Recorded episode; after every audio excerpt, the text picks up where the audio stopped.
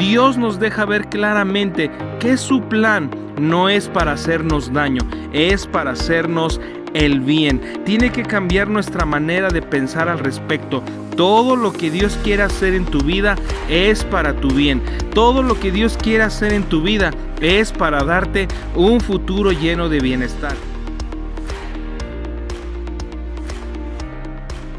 Hoy quiero compartir con ustedes una palabra que Dios puso en mi corazón y le he titulado el plan de Dios para nuestras vidas. Algo que tú y yo debemos saber es que Dios para cada uno de nosotros trazó un plan y Él quiere que caminemos y andemos en Él.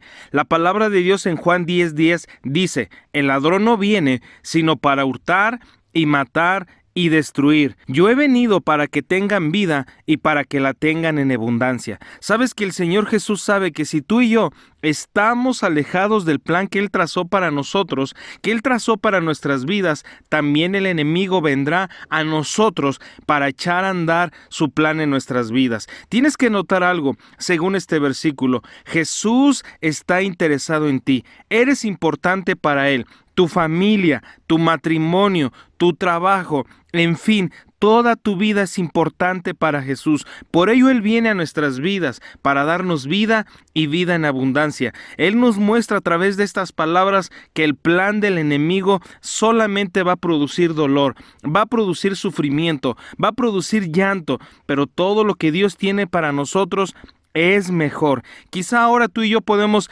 reconocer que no andamos en ese plan. Vamos en un camino diferente que está produciendo resultados que no esperábamos. Pero sabes, hoy a través de Jesús puedes comenzar una nueva vida. Hoy a través de Jesús tú puedes andar en un nuevo plan. Hoy a través de Jesús tú puedes andar en el plan de Dios para tu vida. Efesios 2.12.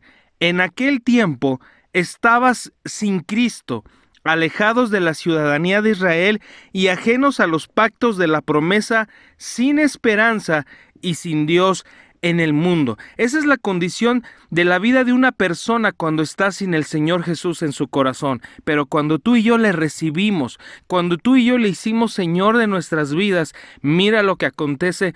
También ahí lo dice Efesios 2.19.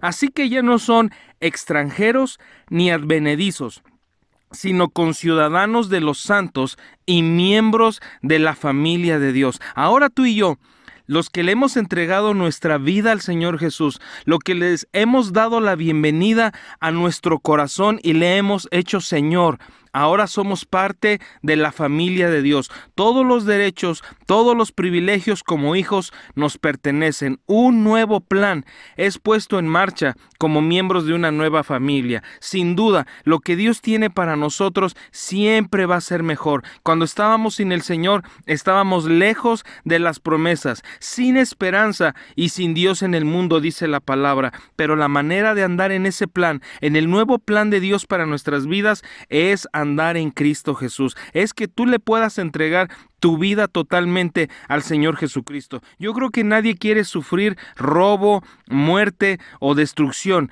ya que ese es el plan que el enemigo quiere trazar en nuestras vidas. Pero sabes algo, cuando nosotros andamos en Cristo Jesús, un nuevo plan se echa en marcha, un nuevo plan comienza en nuestras vidas. Si tú ahora estás en Cristo Jesús, déjame decirte algo, el plan de Dios es mejor para tu vida. El plan de Dios es lo mejor que tú puedas vivir y experimentar.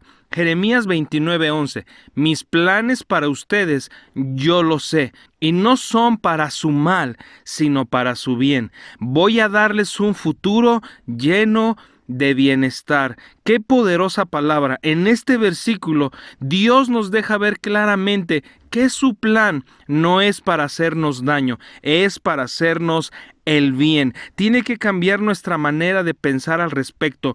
Todo lo que Dios quiere hacer en tu vida es para tu bien.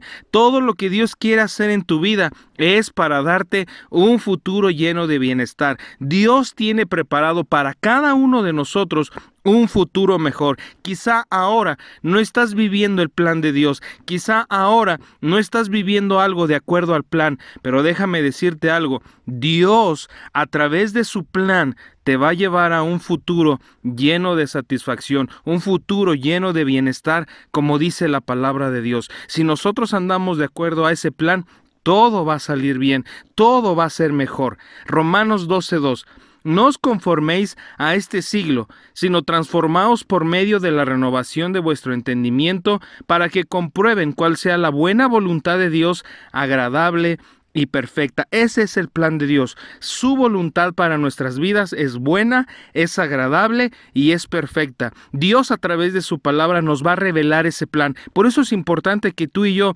meditemos la palabra, que nos llenemos de la palabra de Dios, que la estudiemos, ya que a través de ella Dios va a revelar ese plan, nos va a dar conocimiento de ese plan y a través de su Espíritu Santo nos va a convencer de que todo eso es para nosotros. Tú puedes andar en ese plan que está revelado a través de las escrituras. Nuestra manera de pensar va a cambiar cuando la palabra de Dios llene nuestros corazones, para que tú y yo no aceptemos algo que no esté de acuerdo a ese plan.